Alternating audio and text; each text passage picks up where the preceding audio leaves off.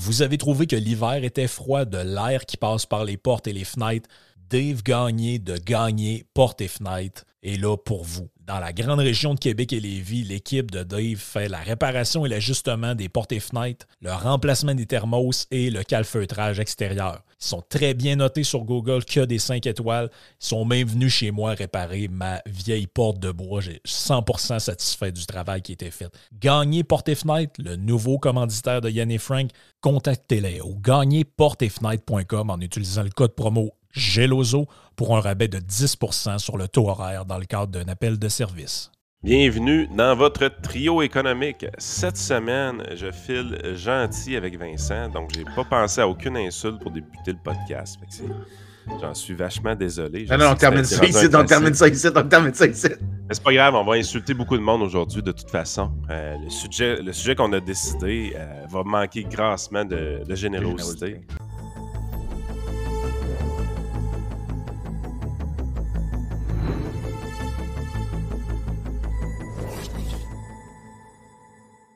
Vous savez comment que on s'est amusé au Québec à identifier le conspirationnisme comme étant uniquement un phénomène de droite? Euh, aussitôt que tu arrives avec une idée euh, de, qui prône des libertés ou des responsabilités, on essaie de te coller avec les conspirationnistes le plus vite possible. Euh, seule affaire, c'est qu'il existe un conspirationnisme de gauche. Et Vincent s'est amusé sur Twitter euh, cette semaine à, à, mettre le, nez dans le caca de certains gauchistes de leur, conspirationnisme. Et ce qui était fascinant dans ces histoires-là, c'est Voyons, de quoi tu parles là? Il n'y a pas de conspiration là, c'est des faits. Les banques contrôlent le monde, voyons. Mhm. mais c'est ça, mais c'est ça qui est drôle, c'est que des fois, ils répondent à des accusations avec l'usage de, de, de, la conspiration. De, conspiration, puis toi, tu es comme. Ouais, mais si tu viens de faire exactement ce que tu reproches aux autres, mais pour eux autres, ça, c'est pas une conspiration. Pas une conspiration. parce que c'est vrai. C'est prouvé. D'ailleurs, tu parles de, trucs de conspirationnistes qui sont, mettons, plus associés à la droite, mais il y a beaucoup de gens qui, oublient de nous rappeler que tu as des affaires qui ont été reprises par la droite. J'aime pas tant ça utiliser ces termes-là, mais mettons que pour le bien de la conversation, ça va être ça. Mais qu'avant, c'était leur dada à eux. Euh, les affaires de grosses compagnies pharmaceutiques qui, font des complots, qui font des complots pour vendre des pilules, moi, avant, c'est pas mal des gens de gauche qui me disaient des affaires de même. Mais après, on avait C'est la pandémie qui a comme glissé ce truc-là, mais avant, c'était. combien de fois j'ai entendu des affaires? Ah, de toute façon, les médecins, euh, ils donnent des pilules à tout le monde, mais c'est parce qu'ils sont payés par les, grosses pharmacies. tout. les gens qui me disaient ça, c'est du monde qui tripe sur les produits naturels, les jus de légumes crus, puis euh, Euh, l'agriculture bio. Là. C'est pas. Euh, juste une question fondamentale. Le jus de légumes, il doit être cru par définition? Ben, je sais pas, ça, doit être dégueulasse le faire cuire, honnêtement. Ben, à un moment donné, c'est parce que tu n'as plus, plus, rien dedans, tu as enlevé toutes les gouttes, je sais pas. Ouais, mais je pense que ce qu'ils veulent dire par là, jus de légumes crus, c'est il vient juste d'être fait, là. il sort de la machine. Ah, ok, d'accord, chose de même. Ok. Euh, mais, euh, on avait déjà, mais juste pour mettre la table, c'est qu'on a déjà fait un podcast il y a plusieurs mois de ça où on avait pris une étude. je pense que c'est là-dessus que tu t'étais rebasé. Puis on montrait que dans le fond, c'était à peu près égal sur une distribution. C'est juste que tu avais des thématiques. Tu avais des thématiques, mettons, à, droite, entre guillemets, là, tu allais avoir les trucs. Ben, L'étude, c'était plus euh, républicain-démocrate, je pense. c'est ça. Mais, mais, on le met dans des termes pour que ça relate un peu pour les gens, parce que j'imagine que si tu le mets pour d'autres pays, ça doit être à peu près semblable. Puis, euh, tu sais, tu avais, des équivalences d'un bord et d'autre. Le, le, le, à gauche, il y avait le George Soros, puis c'était genre les Koch Brothers. C'était. Euh, on retrouvait le même type de croyance. Puis d'ailleurs, je vous ai envoyé un genre de graphique, je sais pas si je pourrais le retrouver, où tu voyais, mettons, le cas français. Puis dans les parties, entre guillemets, de centre, là, puis là, je l'ai dit comme ça pour, les, pour que les gens comprennent, là, mais tu sais, mettons, tu avais Macron, Pécresse, puis euh, mettons, euh, un autre parti, eux, tu avais, mettons, 20-25 des, des gens sondés qui adhéraient plus ou moins à une théorie du complot. Mais quand tu allais vers Zemmour, Le Pen, là, ça montait extrêmement élevé à genre 50% Et de l'autre côté, quand tu allais vers Mélenchon, lui aussi, ça montait à genre 50% Donc, quand tu vas dans les, les, euh, les extrêmes, entre guillemets, c'est pas un jugement de morale que je fais, là, mais quand tu vas dans les tu extrêmes. Peux faire un jugement de morale. Ben, tu t'éloignes la, la, norme. Ben, c'est ça, mais quand plus tu vas vers les, les, les côtés du spectre, plus le chiffre a tendance à augmenter, puis plus, ben là, ça peut, ça peut varier de thème. Là. Mettons, je sais pas, un supporter de Mélenchon, lui, ça va être plus des affaires sur les banques, puis euh, le capital, l'ordre bourgeois, puis euh, ce genre de trucs-là. Puis de l'autre bord, ben, ça va être, le, je sais pas, le grand remplacement ou euh, je sais pas quoi. Oh oui, écoute, la seule différence qu'il y a entre une personne de gauche et une personne de droite à l'extrême, c'est le type de conspiration qu'ils ont dans la tête. Je veux dire, ceux qui veulent s'amuser, allez voir le, le, fil Twitter de Alexis voyons, Cormier-Denis, Alexandre Cormier-Denis, je suis tout le temps son prénom. lui, c'est un délire de conspiration de droite, puis il y a les thèmes, mais je suis sûr que je peux trouver un copier-coller de lui à gauche en regardant certaines personnes d'extrême gauche au Québec, puis on va avoir la même chose, mais juste avec des thèmes différents. Ce qu'il y a en commun entre l'extrême droite et l'extrême gauche, c'est une psychologie de la paranoïa. Donc, il faut que tu vois un adversaire qui est invisible pour tous les autres et que cet adversaire-là est tellement sinueux qu'il est capable de corrompre tous les aspects de l'idéologie. Il achète les gens, euh, il est capable de corrompre même le, certains qui sont proches de toi à cet extrême-là. Tu as, raison qu'un des, éléments clés, c'est la, capacité de voir quelque chose que les autres ne voient pas. Tout le temps. Tout, est basé là-dessus. Oui. Euh, tu as tout le temps une sorte de conspiration euh, qui est avancée à cause d'un ennemi invisible. Euh, ou d'une personne visible, mais qui a des intentions sinistres euh, qui ne sont pas explicitement couvertes. En fait, on avait un tweet de Gabriel Nadeau-Dubois il y a une couple de semaines sur la crise du logement, que la CAQ délibérément sous-investissait en logements sociaux pour faire augmenter le prix des loyers pour les propriétaires privés à Montréal et que ça, ça allait causer plus de crise de logement. Puis après ça, ils allaient pouvoir blâmer QS et répéter. C'est une théorie de la conspiration de, ben, c'est une théorie, c'est une forme de complot. Je veux dire, premièrement, juste l'affaire des logements sociaux le gouvernement provincial ne peut pas construire des logements sociaux si facilement que ça. Premièrement, les terres appartiennent. Il y a des terres, il y a des terrains qui appartiennent à la ville de Montréal. Il faut que tu demandes à la ville de Montréal. Il faut que tu négocies avec la ville de Montréal. Il faut que tu fasses des, efforts. Il faut que tu cibles des terrains. Il faut que. C'est pas, pas un truc facile à faire en soi. Puis, je ne pense pas que François Legault est dans son bureau et dit comment je peux blâmer QS de quelque chose. Comment je peux faire pour faire des points? Ouais, puis comment je pourrais détruire le logement social en même temps, pour en favoriser? C'est délirant. Là. Non, non, et puis, je veux dire, puis, puis on, en, on, en, a de différents exemples. Je me suis, un des, une des théories du complot assez célèbre de la région de Québec, entre autres, c'est ça, ça a été échafaudé par euh, la madame qui n'aimait pas les radios privées, là, euh, Madame Payette. Mm. Elle, sa théorie, c'était que si dans les gens qui animent dans les radios à Québec, il y a beaucoup de gens qui étaient contre le projet de tramway de Régis Labombe, c'est que vu que le projet de tramway va désengorger la route, il va y avoir moins de monde pogné dans le trafic, moins de monde pogné dans le trafic, moins de gens qui écoutent la radio prisonniers dans leur char.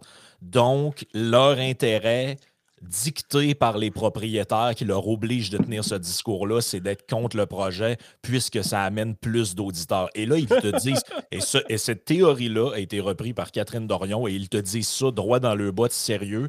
Et si tu leur dis, mais c'est un, complot, ton histoire, ils sont comme, de quoi c'est un complot? C'est vrai, ce sont des faits? Là, tu es comme, ben oui, mais. OK, mais toi, tu penses que, genre, le boss de la station, je sais pas, de Cogeco rentre dans le bureau de ben tel animateur, puis il fait comme Là, là, tu vas te dire que tu es contre le tramway. Je vais t'expliquer pourquoi. C'est parce que ce beau projet-là va réduire la congestion, puis nous autres, ça va nous enlever des auditeurs. Mais c'est, je veux dire, c'est. Faut vraiment, faut vraiment que tu aies une mentalité paranoïaque. Puis en fait, généralement, c'est ça l'aspect. Puis c'était, il y avait un livre de Hofstadter aux États-Unis qui était le Paranoid Style in American Politics qui montrait qu'aux extrêmes, ce que tu avais en commun, c'était pas le type de conspiration qu'ils croyaient, mais que tu avais une mentalité très paranoïaque qui vient. Alors que plus tu te rapproches des gens qui sont proches du centre ou qui ont pas nécessairement, je ne sais pas où classer les libéraux, encore une fois, classiques sur cet axe-là, parce que c'est pas de l'extrême droite, for sure, parce qu'on a eu l'extrême droite aussi. Mais généralement, ce que c'est, c'est que tu vas avoir ceux qui ne sont pas paranoïaques, c'est qu'ils vont avoir une idée que souvent les choses peuvent être expliquées tout simplement par de l'incompétence.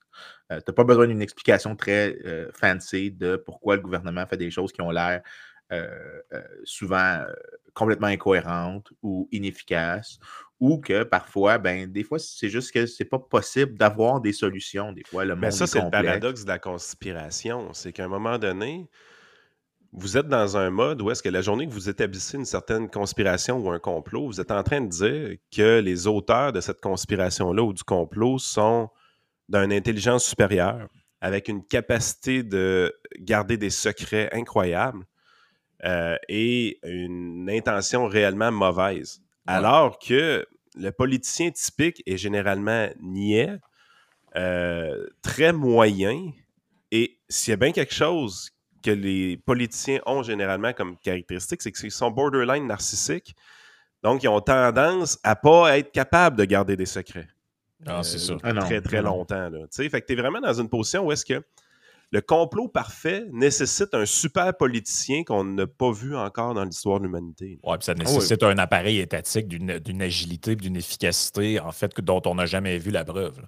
Oui, puis non seulement ça, mais tu sais, même. C'est aussi l'histoire, là. C'est que il faut, pour que ça soit vrai, il faudrait qu'on ait des États quelque part qui soient agiles, efficaces, capables de mener à bien des expérimentations, capables d'arriver de, du point A au point B. Je suis désolé, moi, j'ai pas eu encore la démonstration de ça. Oui, mais, mais, euh. mais, en plus, c'est que souvent, il y a des manières de tester les théories du complot. Parce que euh, quand tu prends ces gens-là à face value, donc on dit euh, OK, regarde, tu me dis cet argument-là, ben, ça veut dire qu'il y doit y avoir une implication en quelque part.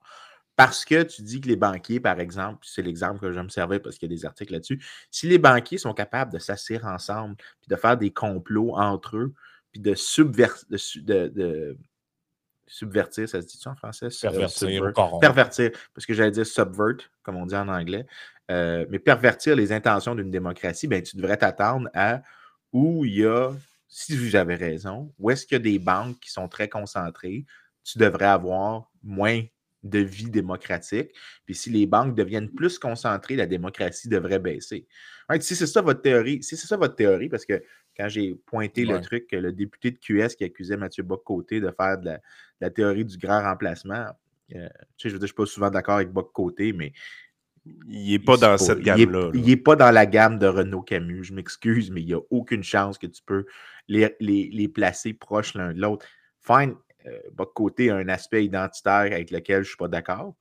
Mais je veux dire, il est quand même dans la frange conservatrice. Puis, tu sais, tu il est respectable. Ben, en fait, il pose la question, il ne veut pas restreindre l'immigration tant que ça. Il veut la restreindre, genre, il veut qu'il y ait des processus de sélection plus sévères.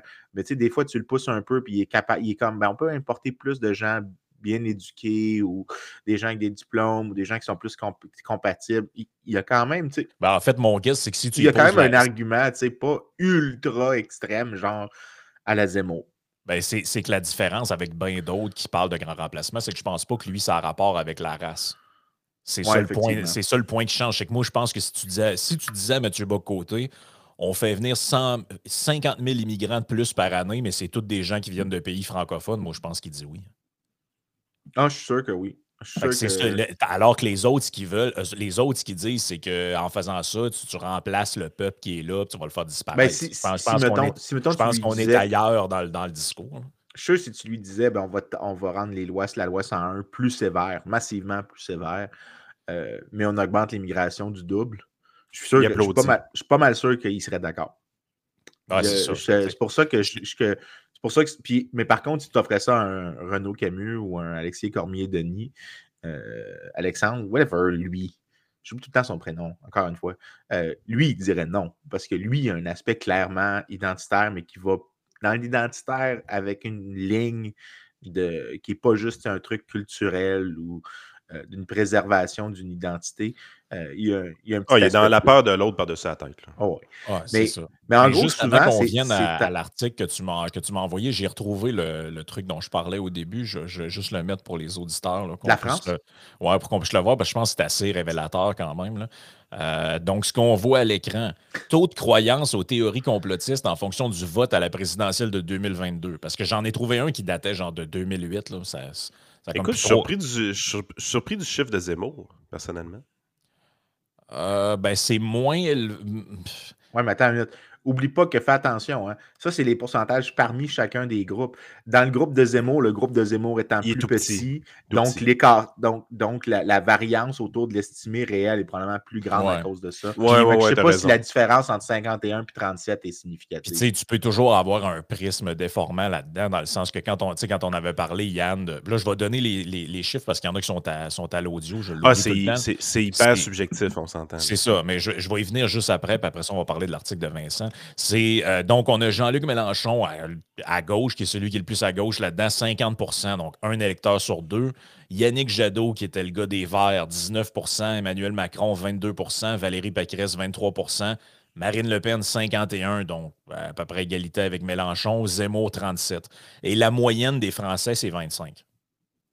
Donc, ce que tu vois, c'est que les partis de les partis plus traditionnels ou de centre, je ne sais pas trop comment on peut, les appeler, là, euh, qui tendent plus vers le centre que vers les extrêmes, ben, on, sont pas loin de la moyenne, donc assez représentatifs de la population en général. Euh, et Puis on s'entend 25%, 25 de Français qui adhèrent à une théorie du complot, tu dois absolument avoir une définition très large. Ben, regarde, euh, j'ai, euh, en fait, ça a été fait par l'Institut, la Fondation Jean Jaurès. Là. Donc, euh, j'ai un peu les détails de ça. Et là, Juste étant donné le nom, là, parce que c'est un détail quand même important, le nom de la Fondation. Jean Jaurès, c'est pas l'ancien premier ministre socialiste, genre au début du 20e siècle. Fait que, tu sais, je ne m'attends pas à ce que ça soit un, truc de droite là, qui fait ça ou un truc. c'est un truc socialiste. C'est un truc du Parti socialiste proche de. Je ne serais pas surpris. Et là, euh, j'ai les théories qui ont été mises là-dedans. Donc, on a JFK, le sida, la théorie du false flag, euh, les sociétés secrètes, le nouvel ordre mondial, les chemtrails, le créationnisme, la mission Apollo qui serait fake, euh, la Terre plate, et j'en ai quelques autres. Ça fait le tour pas mal quand même. Ouais, ça fait quand même un tour assez intéressant, mais encore là, tu sais, ce qu'on parlait, il n'y a pas tant d'affaires là-dedans sur des comment je pourrais dire ça, les, les affaires qu'on entend souvent à gauche, puis on a nommé, ils ne sont pas tant représentés que ça là-dedans. Big Pharma, les euh, banques, ces affaires-là sont Ouais, c'est ça, ils ne sont pas tant là. Fait que c'est pour ça que, tu sais, moi, quand je vois le chiffre, mettons, parce qu'en France, les verts sont assez radicaux.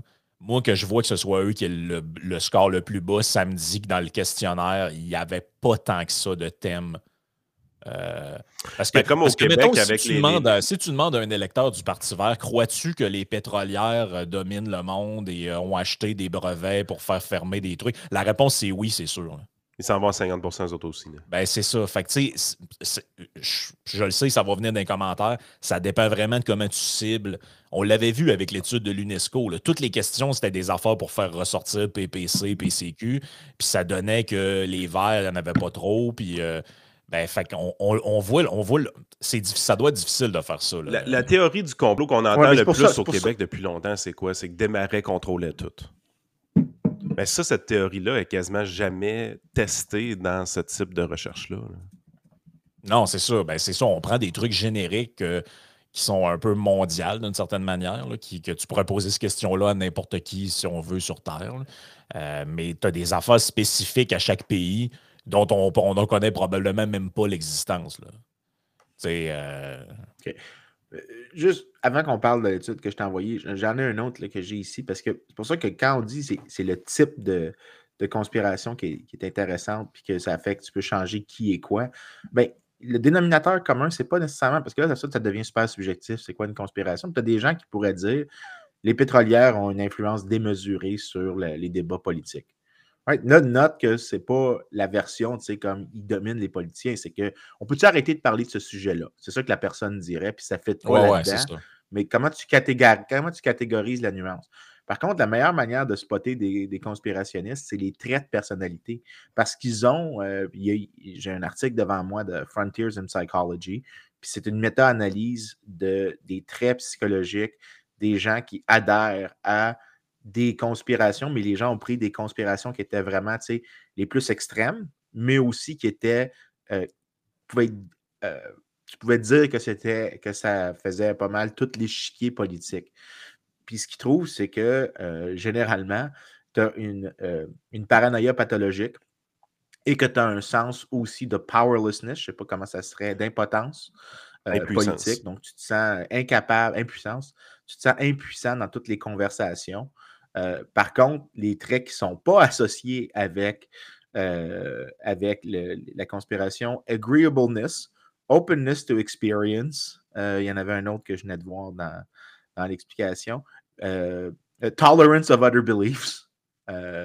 donc, tu sais, tu peux voir les traits de personnalité qui sont associés à du conspirationnisme. Tu sais quoi qui me fascine de ce que tu viens de dire là, c'est que de ce que je comprends beaucoup des gens qui ont une tendance libérale un peu comme, comme la nôtre, euh, ce que tu viens de dire, ouverture euh, d'esprit par rapport aux autres, euh, capacité de, de, de, de, tolérer le changement, de vouloir le changement, la curiosité, ces choses-là, c'est des traits de caractère, de, caractère qui représentent souvent très bien les libéraux. Ben, c'est aussi des choses qui les éloignent beaucoup de la conspiration. Puis ce qui a été fou un peu dans la période pandémique, c'est qu'il y a beaucoup de gens à penser libérale, de par, de parce qu'ils étaient à droite, suspect politique un peu plus, se sont ramassés avec l'étiquette conspirationniste dans le front alors qu'ils ne l'étaient pas pantoute.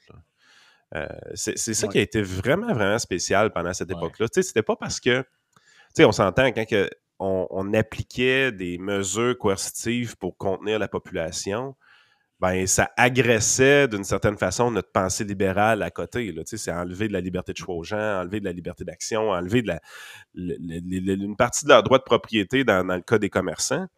Ben là, tu étais vraiment dans, des positions où est-ce qu'on était, on trouvait, écoute, ça n'a pas d'allure et tout ça. Mais parce qu'on disait que ça n'avait pas d'allure, ben, on était associé aux gens qui disaient que ça n'avait pas d'allure parce qu'il y avait un complot mondial. Euh, fait que, tu sais, à un moment donné, tu es là, tu te dis, il n'y a pas beaucoup de gens qui font un effort de réflexion réel pour écouter ce que les gens ont à dire. On fait juste écouter le début de ta réflexion, puis après ça, on te catégorise, puis on te pitch dans un. Euh, avec une étiquette dans le front, tout simplement. Ouais. Ouais, en effet. Mais en gros, en tout cas, je. C'est un, mot du bon résumé que tu as donné. Honnêtement, ça, pourrait être un, point de fermeture de conversation. Mais je veux quand même parler de l'étude Yes, que tu as envoyé, je, vais, partager l'écran, je l'ai ici. Parce qu'il y a une manière de faire passer un test aux conspirationnistes, c'est que si vous faites si vous avez un modèle de conspiration, il y a souvent des manières de tester des implications de ce que vous êtes en train de ben dire. si, mettons, euh, tu dis que les banques dominent la vie politique, euh, donc tu devrais t'attendre à ce que plus, euh, plus les banques sont concentrées, plus il y a un monopole des banques, plus tu devrais avoir une vie démocratique qui est faible ben, un, de mes collègues. Le Canada est un outlier là-dedans. Euh, ben, le Canada a quand même. Je veux dire, la concentration bancaire au Canada, on dit qu'il y en a. Qu'il y en a c'est très concentré, mais c'est pas si concentré que ça. Parce que là, généralement, ce qu'on fait, c'est qu'on se compare aux États-Unis où tu as des lois qui font en sorte que tu as plein de limitations sur la capacité d'une banque d'ouvrir des, branches ailleurs que dans l'État dans lequel elle était. Puis ça, c'était historique. Au Canada, tu as quand même euh, six banques. Plus loin ça. Dans le fond, tu, compares plus euh, des pays comme la Chine où c'était People Bank of China, où est-ce que là, à peu près tout se passe là. E, exactement, ou des monopoles d'État, ou même juste des, monopoles privés. Donc, tu as une grosse concentration. Euh, puis dans l'article que, je t'envoie, c'est quand tu regardes le, le, tu peux créer un indice de la concentration, ça s'appelle le Learner Index, et euh, tu compares à, euh, à savoir si ça a un effet sur certaines variables de mesure de la démocratie. Donc, généralement, j'ai fait une gaffe, excuse-moi, People Bank of China, c'est la banque centrale. Je mets le matin. Oubliez ça. D'une niaiserie. Ah, en tout cas, j'ai même pas spoté quand tu as dit ça. J'avais pris. Je pensais que tu faisais genre une banque. Oh, ouais, c'est ça. Moi aussi, je pensais pas que ça existait pour de vrai, ce truc-là, honnêtement. Non, mais moi, moi, si tu avais dit Banque centrale, j'aurais cliqué. Non, non, je, suis dans le chemin. Euh, oublié ça. Ben, ils disent, là, j'ai juste pour reprendre la phrase de l'article, parce que je l'ai mis en, français pour que ce soit plus facile pour les auditeurs. Ils disent Nous examinons si la concentration bancaire sous le capitalisme conduit nécessairement à une concentration du pouvoir politique et à l'affaiblissement de la démocratie en utilisant l'indice de Lerner. Donc, c'est ce que tu viens de dire. L'indice de Lerner, c'est le truc euh, de la mesure Regarde, je n'étais pas si loin que ça. La Banque de Chine est l'une des quatre banques commerciales d'État de la République populaire de Chine. Fait que, euh, grosso modo, là, c'est pas la People Bank of China, c'est Bank of China. Puis il y aurait rapidement, ce qu'on lit, c'est qu'il y en aurait juste quatre, mais les quatre semblent être d'État, tout simplement. Ben, tu vois ça, puis Vincent, je vais te laisser finir ton point avant, mais quand tu compares avec, euh, quand tu fais des expériences de même, puis tu compares avec d'autres pays, ça démontre des thèses aussi. Moi, je ne sais pas combien de fois j'en sais dans un truc de justement la banque, puis tout. Là. Ah, mais il faudrait que les banques soient publiques, puis tu sais, avais QS, ce moment qui parlait de ça, le nationaliser. Ben, quand tu regardes des pays, justement, où il n'y a que des banques d'État, ben, tu regardes comment ça fonctionne, puis tu as la réponse à tes questions. Là. Tu peux pas me dire que ça va être le paradis si on fait ça, puis ça va être plus démocratique, puis ça va être plus ci, puis plus ça. Regarde les pays qui ont un système comme ça. Est-ce que ça va mieux? Est-ce que c'est plus démocratique? Est-ce qu'il y a plus de liberté pour les gens? La réponse, c'est non. en fait, avant que je revienne sur l'article, il y a quand même deux questions. C'est est-ce que si un État nationalise une banque, ça réduit la liberté politique dans l'avenir, ou c'est parce que tu n'as pas beaucoup de liberté politique pour commencer que tu peux nationaliser une banque? Ça, je te dirais que je n'ai pas de préconçu sur cette question-là.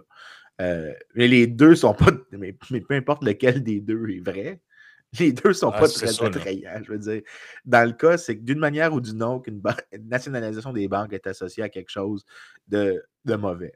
Euh, mais par contre, pour revenir à l'article, quand tu regardes l'indice de concentration des banques sur les différentes mesures de liberté politique, de concentration du pouvoir politique, de euh, liberté civile, de euh, de compétition démocratique, il y a zéro effet. Il n'y a aucune des tests. En gros, ils font, si je regarde, ils font 1, 2, 3, 4, 4 8, 16, 16, 16 tests différents.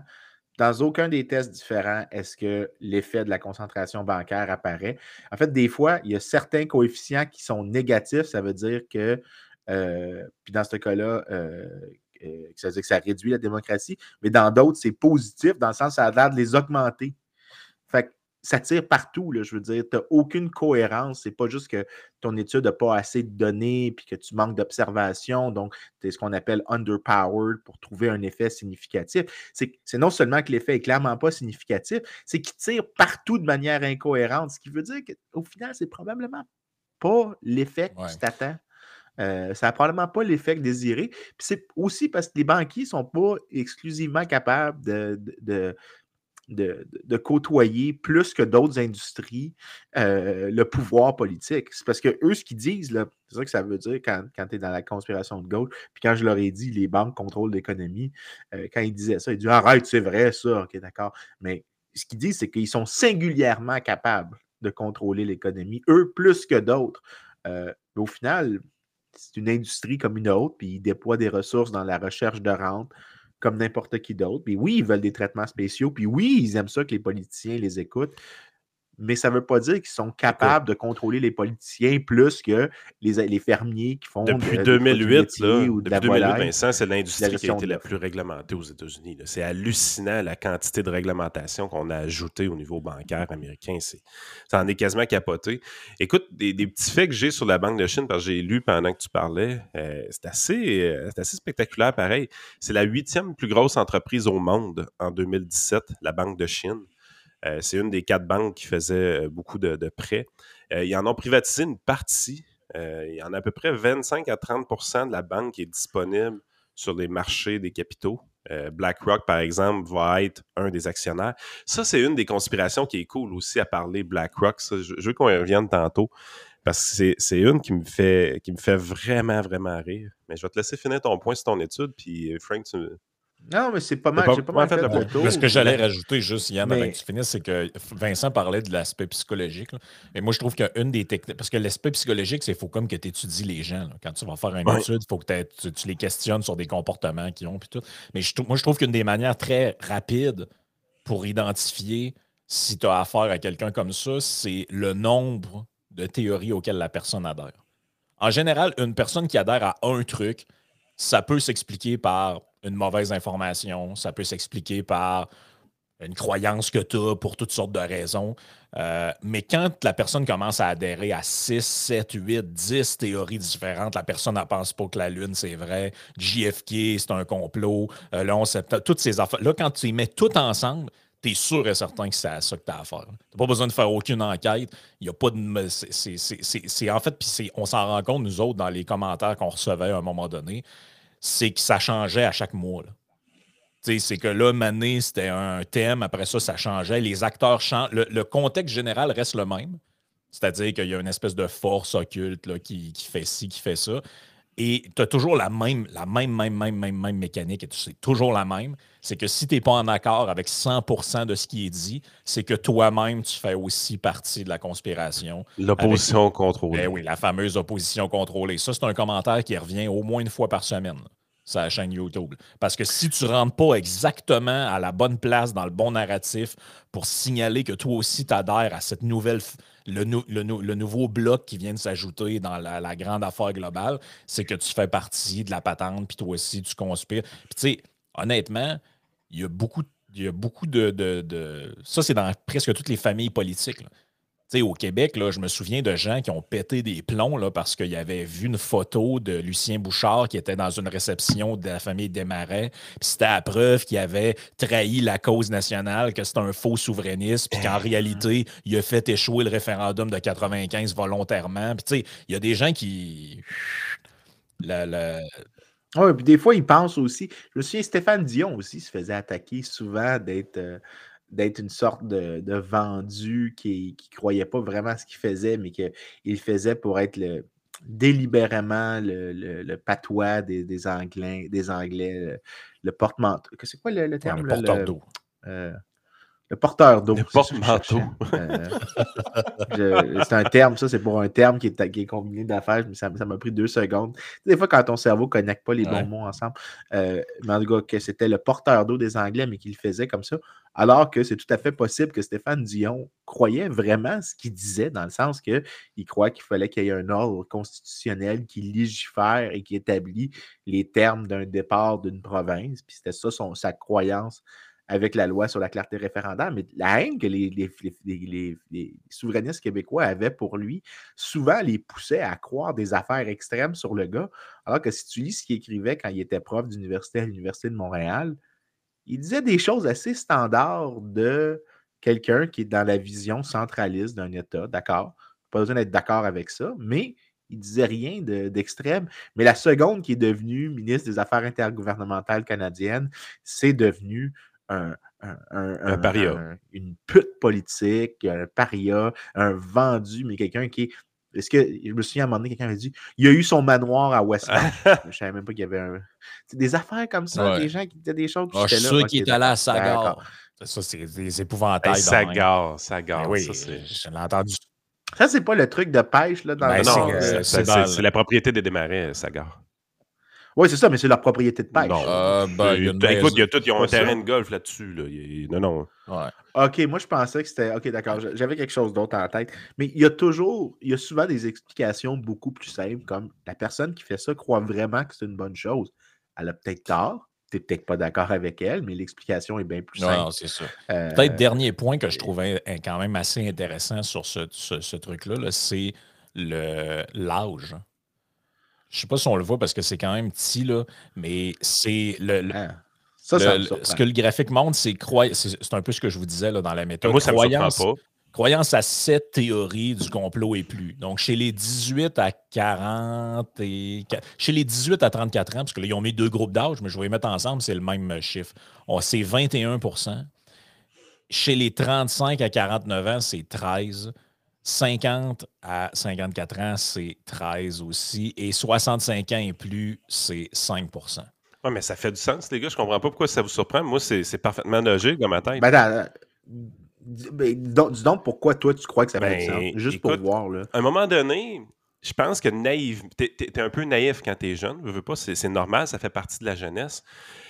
Donc, tu as, une tendance à croire à peu près tout ce que tu lis. Donc, si tu es exposé à une théorie du complot, naturellement, tu vas avoir tendance à la croire en premier. Puis après ça, avec l'expérience de vie, tu finis par te rendre compte que, ah, OK, ou d'autres lectures viennent te, mettre dans une situation où est-ce que tu dis, ah, OK, ouais, ça, c'était pas vrai, ça, c'était pas vrai. Et avec le temps, tu apprends à devenir sceptique. Donc, tu ne prends pas tout ce qu'on te dit pour du cash. Tu finis par, par expérience, tu sais qu'il y a des choses auxquelles tu as cru que tu avais tort au fil du temps. Donc, ton, ton niveau de scepticisme augmente avec l'expérience ou avec la sagesse, certains diront.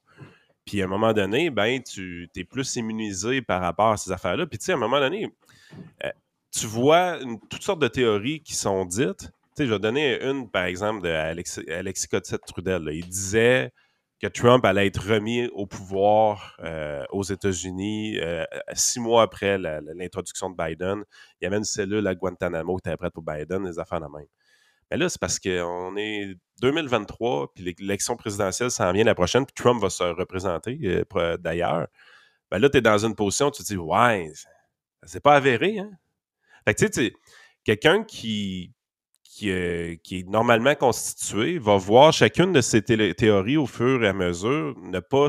Ou en tout cas, quelqu'un qui a de la mémoire minimalement, va se dire ben écoute, ça, ça s'est pas avéré, ça, ça s'est pas avéré, ça s'est pas avéré. Fait que la prochaine fois qu'on lui présente de quoi qui a l'air cousu de fil blanc, ben son niveau de scepticisme va être plus élevé, puis va dire OK, avant de croire ça, je vais peut-être m'informer ou je vais peut-être l'ignorer. Euh, mais on tombe moins facilement dans le panneau parce que je vois ça un peu comme un piège, une théorie du, complot. Éventuellement, c'est qu'on va chercher des gens avec ça, puis on les amène dans, un, dans une gang, dans un sentiment d'appartenance qui est assez fort.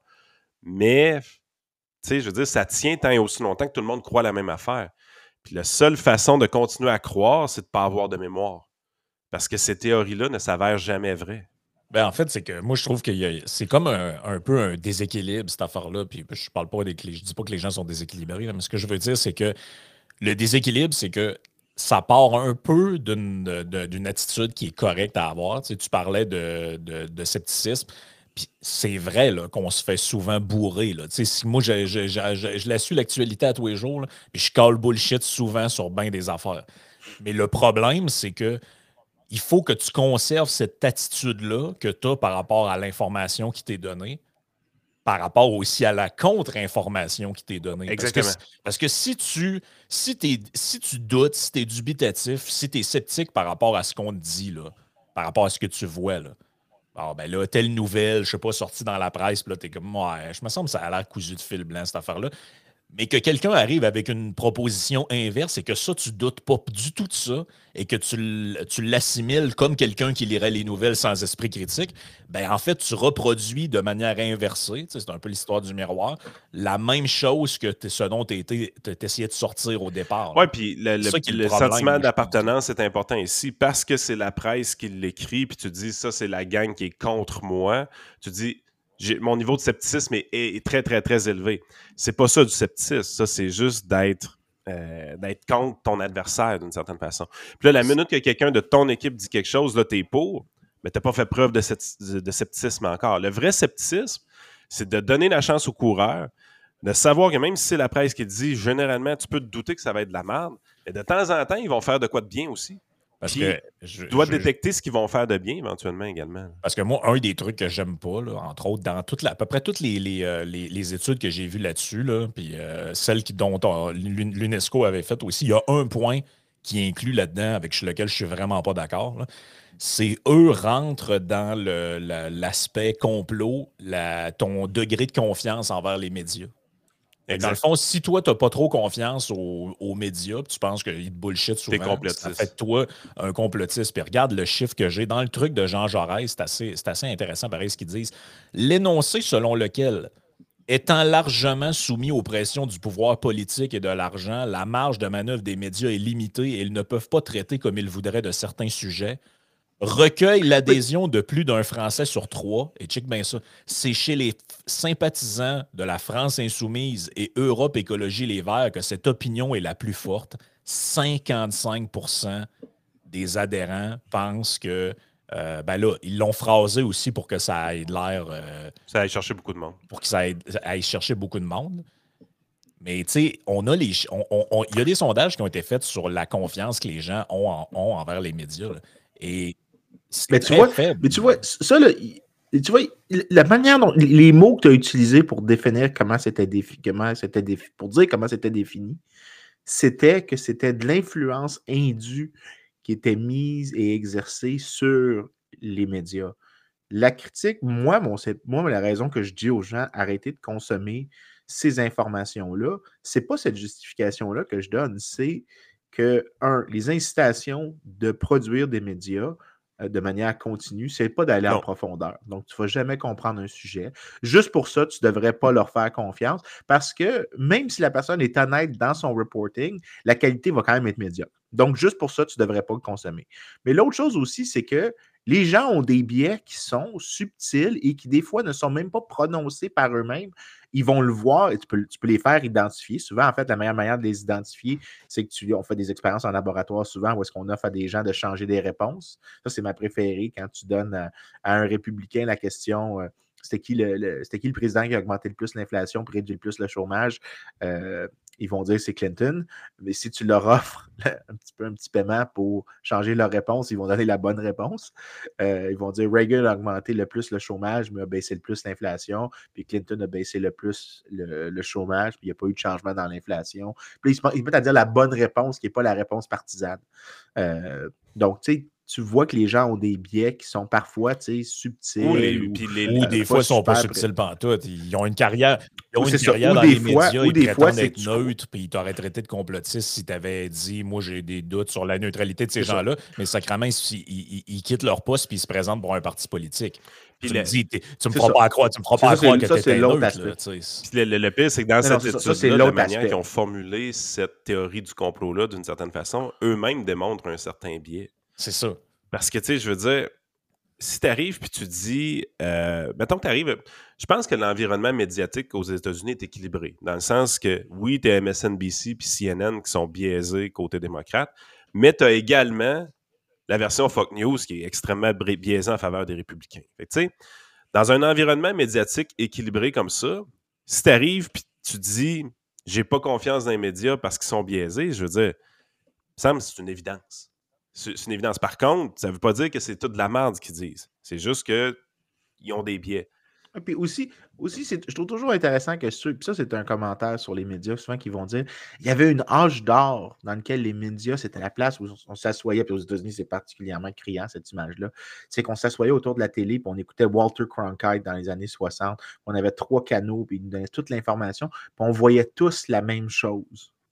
Puis il dit ça comme si c'était le sentiment de communauté, que c'était bien, mais en réalité, je, je m'excuse, mais c'est pas nécessairement bien que quand tu avais, vraiment, tu avais trois canaux. C'était l'époque, puis c'était pas par euh, le résultat tant que ça du marché. Oui, il y avait un aspect du marché à cause du fait que il faut que tu fasses compétition pour les ondes, puis le spectre que tu as besoin pour la télédiffusion est limité. Euh, ben, en fait, ça dépend sur, quelle longueur de diffusion, mais tu avais des oreilles de, de, problème avec ça. Mais tu avais aussi le fait que tu avais, euh, là j'oublie le euh, FCC, j'oublie tout le temps l'agence qui s'en occupe, mais il fallait que tu demandes l'autorisation d'ouvrir un nouveau canal. Et à plusieurs occasions, il y a eu le rejet de canaux proposés euh, par des entreprises privées. C'est uniquement quand la câblo-diffusion est arrivée. Ça a explosé. Que ça a explosé, que l'information a augmenté. Mais tu avais aussi plein de. Puis il y, a un livre excellent qui a été publié, je pense, c'est Presse d'Université Harvard euh, par Paul Matzo. Euh, ça s'appelle Radio Right. Je vais te le trouver. Euh, ouais, c'est ça. Dans les années. Ben, naturellement, je pense qu'au niveau des ondes radio, tu avais capacité d'avoir beaucoup plus de postes différents qu'au niveau de ce qui se faisait à la télé à l'époque. Ben c'est ça, c'est parce que la radio, le problème du spectre, de la compétition pour le spectre est, plus est moins problématique parce que, un, tu as moins, as moins de coûts fixes. Fait que tu n'as pas besoin d'avoir une diffusion aussi large. Donc, tu pouvais avoir des petites radios locales qui, même s'ils étaient sur la même fréquence qu'une autre radio locale, ils n'avaient jamais de chance qu'ils allaient compétitionner, qu'ils allaient être la même fréquence à l'arrivée par deux émetteurs.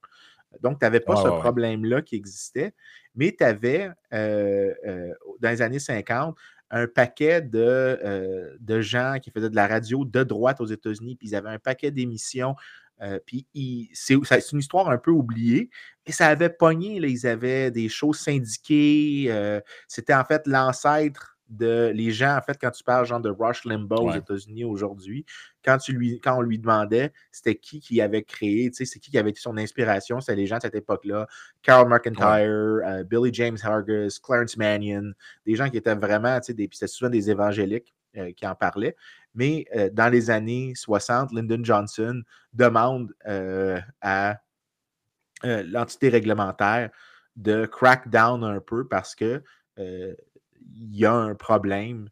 puis il en parle, il y a des citations de lui, et donc il y a des pressions qui sont mises et ça commence un peu à, diminuer, mais ça réémerge d'une autre manière un peu plus tard avec, avec des Rush Limbaugh. Mais tu avais, de la pression politique qui avait été exercée par, mais c'était pas nécessairement juste Johnson, c'était les autres émissions qui n'aimaient pas la compétition, qui ont essayé de pousser pour ça dans le truc dont on parle depuis tantôt, des, une, des affaires justement que, je trouve dérangeante, c'est que c'est vraiment présent dans beaucoup d'études, c'est que le.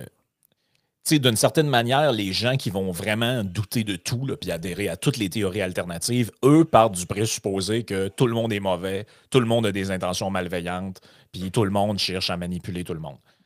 À l'inverse, on dirait que eux, ces gens qui étudient ça, partent un peu du principe qu'il y a une genre de pureté ou de neutralité naturelle, par exemple chez les politiciens, les médias, et vont considérer déjà comme complotiste la personne qui va dire non, je pense pas que les politiciens sont, une bonne personne, sont des bonnes personnes par nature, ou que les. Tu sais, puis on, on, le sait, on le vit nous-mêmes. Quand tu es dans un média, tu as des incitations qui sont, bon, par exemple, générer des vues, générer de la croissance, qui font que ben, tu vas axer des fois plus sur certains trucs, euh, tu vas phraser tes affaires différemment. Puis, tu sais, je me souviens, dans l'étude sur l'UNESCO, tu avais une question du genre euh, les médias exagèrent l'impact euh, des changements climatiques, mettons. Mais c'est sûr que tu réponds. Comment tu peux ne pas répondre oui à une question de même quand tu vois les titres sensationnalistes qu'ils mettent, genre euh, d'ici trois ans, euh, la dernière chance, il est minuit moins une. Puis à chaque fois que tu vas voir dans les études comme telles ce que les gens disent, si vous allez lire le rapport du GIEC, j'ai déjà fait, moi, pour, euh, par, par, curiosité, je tu vis quasiment de l'anxiété, tu te dis, mais c'est quoi cet article de journal-là quand tu as l'impression que tu vas mourir? Là, tu vas lire un peu le rapport, le résumé, puis ils disent, bah, il y a il y a plusieurs scénarios. S'il arrive ça, il va arriver ça. C'est très tempéré, c'est très nuancé, c'est très genre. Euh, il n'y a, pas, y a pas d'un, il n'y a pas de version unique. Tout le monde dit, ben, il, y a, une série de scénarios, il pourrait arriver ça si on fait ça. Si c'est 1.5, il va arriver ça. Si c'est 2, il va arriver ça. Mais tu lis l'article de journal, puis c'est. Euh, euh, les scientifiques mettent en garde contre une extinction de masse, l'humanité en est à son dernier souffle. Là, t'es comme, mais Chris, comment tu peux me dire que c'est du conspirationniste de dire qu'ils exagèrent ou qu'ils mettent de l'enflure là-dedans? Je veux dire, il n'y a aucun complotisme là-dedans. C'est que, que pour attirer des clics, pour générer des vues, pour que ça fasse jaser, ils font de la sensation, ils font du clickbait, ils, font, euh, ils mettent un peu plus de gaz que le client demande, des fois beaucoup plus de, ben, de gaz que le client. Même, Frank. Ben, c'est pour ça que j'ai commencé mon intervention en disant ça. On le sait, on n'est pas étranger à ça non plus. Tu sais, des gens disent Ah ouais, des fois vous exagérez avec vos titres, des fois les, les, thumbnails que vous mettez, c'est. Ben oui, mais c'est parce que on, a un contenu qui est complet, on a un contenu qui est nuancé. Euh, des fois oui, des fois non. Des fois il y a beaucoup de divertissement, des fois on est quand même plus sérieux mais on veut que ce, contenu, ce contenu-là soit écouté par plus de monde. Je veux dire, notre intérêt est là. Et malheureusement, puis ça, c'est la réalité. On n'a pas, envie de, pas envie de faire de l'emballage nerd comme des paquets de cigarettes ben, qui sont euh, couleur vert Exactement. Puis malheureusement, je l'aime le Marlboro Man. Si je mets la face à Vincent Gelozo sur un thumbnail ou si je mets une, pitoune, ben vous allez plus cliquer sur la pitoune. Que si vous voulez, je vous dise. Pas de ma faute à moi, c'est de votre faute à vous autres. Si, si vous avez le choix de cliquer sur une pitoune puis cliquer sur moi, je veux vraiment questionner. mais tu sais, mais, mais c'est parce que ça me fait rire un peu parce qu'il y, a un, y a un aveu, des fois, même des médias eux-mêmes, de ce genre de truc-là, mais ils considèrent encore que si tu remets en doute leur. Euh, leur autorité ou leur neutralité, c'est que tu as un problème.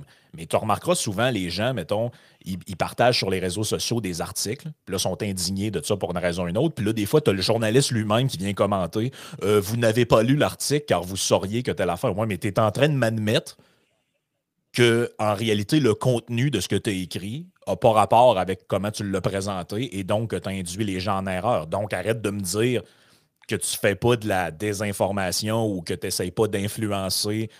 En fait, arrête de me dire que tu es neutre. C'est pas neutre.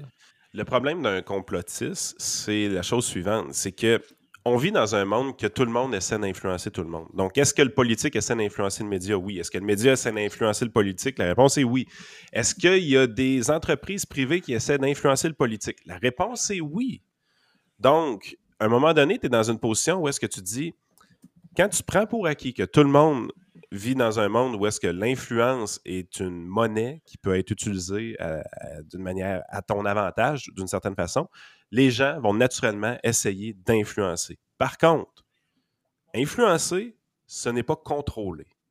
C'est là qu'il y a une grosse différence. Quand tu tombes dans le complotisme, c'est que là, tu parles de contrôle versus une influence. Donc, est-ce qu'il s'est passé des affaires louches entre le gouvernement? Est-ce qu'il y a déjà des politiciens ou des fonctionnaires qui ont essayé de graisser des amis par le passé? La réponse est oui. Par contre, est-ce que c'est le modus operandi de tout ce qui est fait au gouvernement? La réponse est non. Euh, c'est pour ça qu'à un moment donné, tu te dis, l'anticomplotisme n'est pas dans la pureté de penser que tout le monde est bien intentionné et que ça n'existe pas. L'anticomplotisme se retrouve dans la nuance dans la compréhension des mécanismes, dans la compréhension de l'être humain, par ses biais, par sa psychologie. Euh, tout se passe dans la nuance pour être un anticomplotiste, mais la nuance nécessite quoi? Nécessite un effort. Puis, je pense que le complotisme, la raison pourquoi il y a un degré de popularité avec ça, puis il y a un degré dans le complotisme, il y a un degré de popularité aussi du complotisme, c'est que ça nous permet de régler facilement des dossiers avec un effort minimal. Mais non seulement ça, mais j'ajouterais quelque chose. Tu sais, quand je disais il y a des billets des fois qui sont subtils, les gens, par exemple, vont dire, c'est pour ça que je ne crois pas, par exemple, que le financement de l'État à euh, Radio-Canada vraiment influence leur message de manière significative. Je ne pense pas que ça affecte leur ligne éditoriale. Mais ça ne veut pas dire que ça n'affecte pas la qualité du média. Parce que quand le politicien, lui, décide de donner de l'aide, pas nécessairement qu'il manipule le contenu, mais il peut manipuler l'importance de ce véhicule-là. Donc, imagine que tu as, un pool de lecteurs qui existe, puis que tu veux parler à ce pool de lecteurs-là en particulier. Puis ce pool de lecteurs-là, qu'est-ce qu'ils font? Ben, ils écoutent Radio-Canada. Bien, financer Radio-Canada, ça ne veut pas dire que tu changes le contenu de Radio-Canada, c'est que tu augmentes la prépondérance de ce mécanisme-là, donc ta capacité de communiquer ton message à ce groupe-là. Si le politicien est capable d'identifier les biais des certains médias et qu'ensuite il finance, disons, euh, disons Radio-Canada dans ce cas-ci, ben, il est en train de, financer le mécanisme de communication de ses intérêts politiques, de ses préréalisations politiques. De la même manière que si moi, disons, j'arrivais au pouvoir puis que je donnais des subventions à Radio, à Radio X, parce que idéologiquement, Radio X dit des choses plus souvent libérales, puis que les gens qui écoutent euh, la radio sont plus souvent sympathiques aux idées libérales, ben, je ne serais pas en train d'influencer le contenu, la ligne éditoriale de Radio X, mais je serais en train de m'assurer que Radio X peut rejoindre plus des gens à qui je veux parler. Il y a une chose que je peux te dire, par contre. Quand je dis des biais subtils, ça, c'est le genre de mmh. biais subtils qui émerge, puis que les gens pensent que euh, ah non, les médias ne sont, sont, sont, sont, pas biaisés, ils sont absolument neutres. Non. Même si le, média en lui est honnête, dit clairement ce qu'il veut, il y a des manières que l'information ne soit pas celle qui reflète le, mécanisme reflète vraiment les croyances généralisées de la population ou l'information que la population désire ben, obtenir. parlons du World Economic Forum, par exemple ça existe depuis tout le temps à Davos. Là. Je veux dire, c'est l'endroit où est-ce que les politiciens se regroupaient à chaque année avec les grands influenceurs du monde à chaque année. Ça a déjà été vu comme extrêmement positif, les conférences à Davos. Est-ce qu'il se passe de l'influence à Davos? La, la, réponse est définitivement oui, dans le sens que tout le monde essaie d'influencer tout le monde, puis c'est un endroit qui est favorable à cette influence-là. Par contre, la manière que c'est présenté dans la théorie du complot, c'est que Davos est un endroit où est-ce que les dirigeants politiques vont chercher leur instruction pour l'année. Vous voyez le niveau de différence un peu? Est-ce que c'est une grande conférence où est-ce que tout le monde essaie d'influencer tout le monde, puis il y a une certaine idéologie qui essaie d'être véhiculée, puis tout ça? La réponse est définitivement oui. Est-ce que c'est ésotérique sur le borderline? Euh, définitivement aussi. Il y a des affaires vraiment, vraiment fucked up qui se disent là, puis qui, arriveront jamais. Mais ça a toujours été une conférence un peu futuriste, dans le sens on essaie de voir l'avenir des pays dans 15 ans, dans 20 ans, dans 30 ans. Puis, il y a un attrait pour ça. C'est pas pour rien que c'est devenu populaire auprès des politiciens. Mais les gens qui voient que tu t'en vas là pour recevoir tes instructions pour l'année, je veux dire, là, vous exagérez. Vous êtes rendu trop loin. C'est là que tu es dans le rabbit hole. Tu disais, t'as peu, c'est pas ça qui arrive. C'est pas ça qui arrive. C'est pas du contrôle. C'est de l'influence. Ben, surtout que, les, les théories qui sont véhiculées dans ces genres de think tanks-là, ben, si tu regardes un peu dans le concret, euh, on s'en va pas tant. Tu sais, moi, c'est, on avait des commentaires des fois, là, ah, mais tu sais, genre, euh, je sais pas, Legault, c'est un mondialiste, il va à Davos ou je sais pas quoi. c'est un pantin du. Là, t'es comme, excuse-moi, là, mais check, check les agissements concrets du premier ministre qu'on a. C'est un gars qui est très protectionniste. Euh, pas trop d'ouverture des frontières, libre-échange, il n'a pas l'air à aimer ça tant que ça. Fait en quoi c'est un mondialiste? Un mondialiste, ça regarder le chemin Roxham ouvert. les frontières, là, puis le, en ce moment, depuis la pandémie, le, libre-échange puis la mondialisation, on a pris un coup. C'est en baisse. Fait que, on, mais la liberté économique en général. c'est ça. Fait que, tu peux pas euh, m'arriver et dire Ah, c'est tout euh, le mondialisme néolibéral. Chris, ça, ça, résiste, comme disait Vincent, ça résiste pas à l'épreuve des faits. Si tu testes l'hypothèse comme telle, là, tu dis ben OK, prenons depuis que les gens vont là, si ce que tu dis est vrai, on devrait vivre dans un monde encore plus mondialisé, encore plus libéral, encore plus free market, encore plus libre-échange. La réalité, c'est que c'est plutôt l'inverse, en fait. Puis en fait, il y a tellement de conférences à Davos, les gens ont de la misère à réaliser. Mais c'est pas un discours unique qui est dit là-bas. Ça tire dans toutes les foutues directions. Tu sais, Oui, il y en a des communistes qui vont présenter des idées folles là-dedans. Il y a des enverdeurs qui vont présenter des idées folles là-dedans. Il y a des gens qui vont présenter des idées de libre-échange. Puis tout le monde essaye d'influencer tout le monde, mais il n'y a, pas de directrice précise. Hein. Il y a quelqu'un l'autre fois qui me dit, qui m'a fait un parallèle que je trouvais intéressant. Il me dit, tu sais quoi Davos? Il dit c'est un genre de méga réseau Liberté Québec. Ben, c'est ce que c'est. Non, mais c'est ça que vous essayez de faire dans le temps. De faire un genre de réseau où les gens viennent, puis là, tu as des politiciens, des conférenciers, des, écrivains, des peu importe, de places différentes. Puis là, tu viens, tu connectes, tu fais du réseautage. Ah ouais, ben, moi, c'est un tel, tu te présentes, puis tu crées des amitiés, tu crées des liens. Ben, ce genre de truc-là, c'est ça à échelle genre mondiale. Je vais te nommer des conférenciers qu'on a déjà eus. Puis tu vas voir que tu essaies de de trouver la ligne directrice entre eux autres, tu vas avoir de la misère. Tu as eu des Mathieu Bock-Côté, euh, tu as eu des Nathalie Elgrabli. Tu sais, je veux dire, les liens en commun entre ces deux-là sont pas si évidents que ça. Tu as eu des. Je pense que les deux saillissent. Tu as eu des Christian Dufour, euh, tu as eu des Salim Mansour, tu as eu des euh, Ezra Levent, tu as eu des Normand Mousseau qui, qui, qui a participé. Corey, non, Corey Teneki n'était pas venu, lui, finalement. Euh, il y, a toutes sortes de, gens, des intervenants. Puis là, les, gens classiques, tu as eu des Duhem, tu as eu des Deltel, tu as eu des Maxime Bernier. Euh, Deltel. Deltel. ah ben fini. Tant, de potentiel gaspillé. Euh, mais si tu essaies vraiment de dire c'était quoi la ligne directrice du côté du réseau Liberté Québec, tu as de la misère à, à le voir parce qu'il y avait un volet nationaliste, il y avait un volet libertarien, il y avait un volet conservateur. Euh, la seule chose qui était non négociable, c'était le conservatisme social. On voulait absolument rien savoir de ça. Euh, c'est la seule chose qui était non négociable. Puis on se faisait tirer des tomates des fois pour ça. Mais sérieusement, les sujets qui se disaient, c'était, ça tirait dans toutes, toutes les directions parce que c'est ce type d'événement-là qui servent à ça. C'est des endroits que le monde va pour réfléchir. Ils vont pas là pour shaper le monde. Ils vont là Ou même des fois juste d'avoir des chums.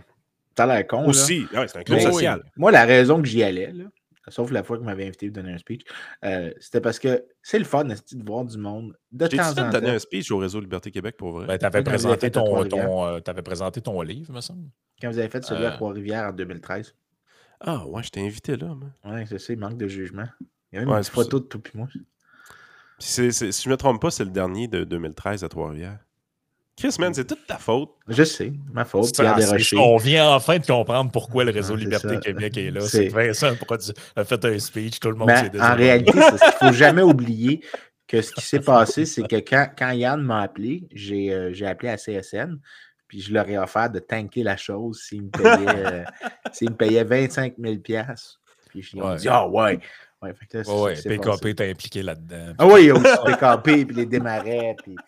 il y avait aussi, j'ai aussi appelé euh, le National Security Agency aux États-Unis. Puis on a fait vraiment, c'était un gros complot.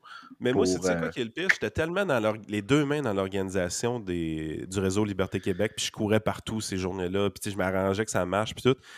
Je me souviens de fucking pas les conférences. C'est Ah, ça qui me fait normal, le plus là. Quand t'es- capoter. Quand un peu dans l'organisation, puis tout, là, tu réécouterais les trucs, tu te dis, ah ouais, c'est dit ça.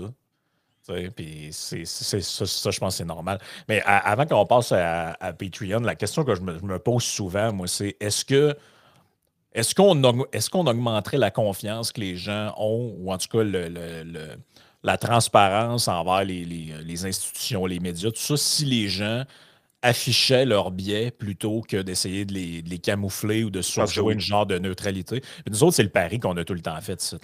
Il n'y a personne qui peut dire. Ça, ben, il y a- ça arrive des fois des commentaires du genre on voit bien votre jeu. Comme. Il n'y a, y a rien qui est caché. là. Yann, il a toujours dit Je suis un ancien candidat de l'ADQ, je suis plus conservateur, j'ai déjà Ah, fait des vrai, dons. tout le temps, ça. J'ai déjà fait des dons au, euh, au Parti conservateur fédéral. Éric Duhem, c'est un, un ami personnel. Il n'y a jamais rien eu de caché là-dedans.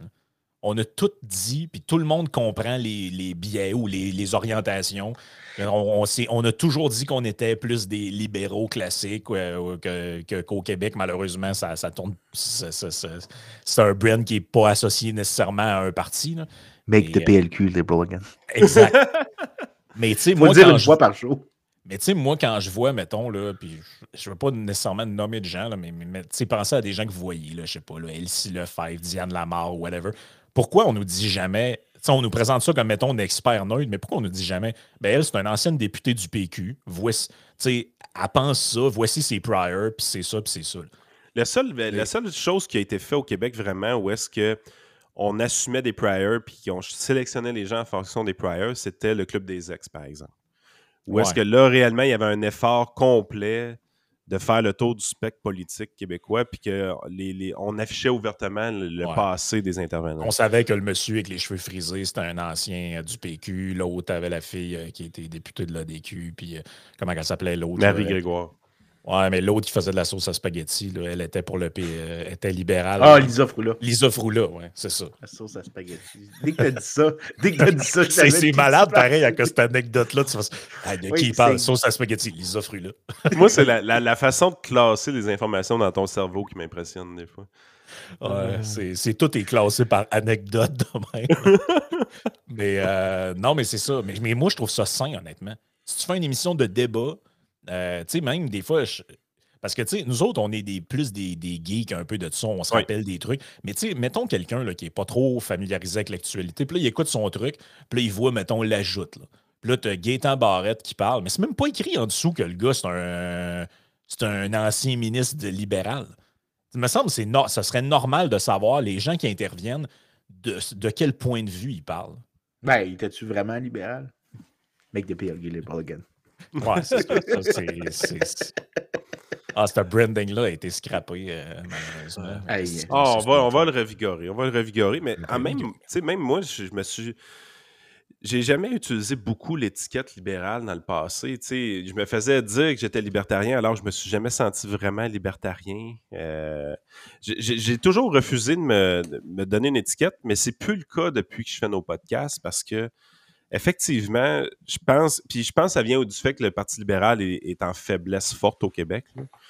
Euh, c'est que je me dis, écoute, je pense qu'il faut reprendre cette étiquette-là pour nous autres. Euh, on se l'est fait voler.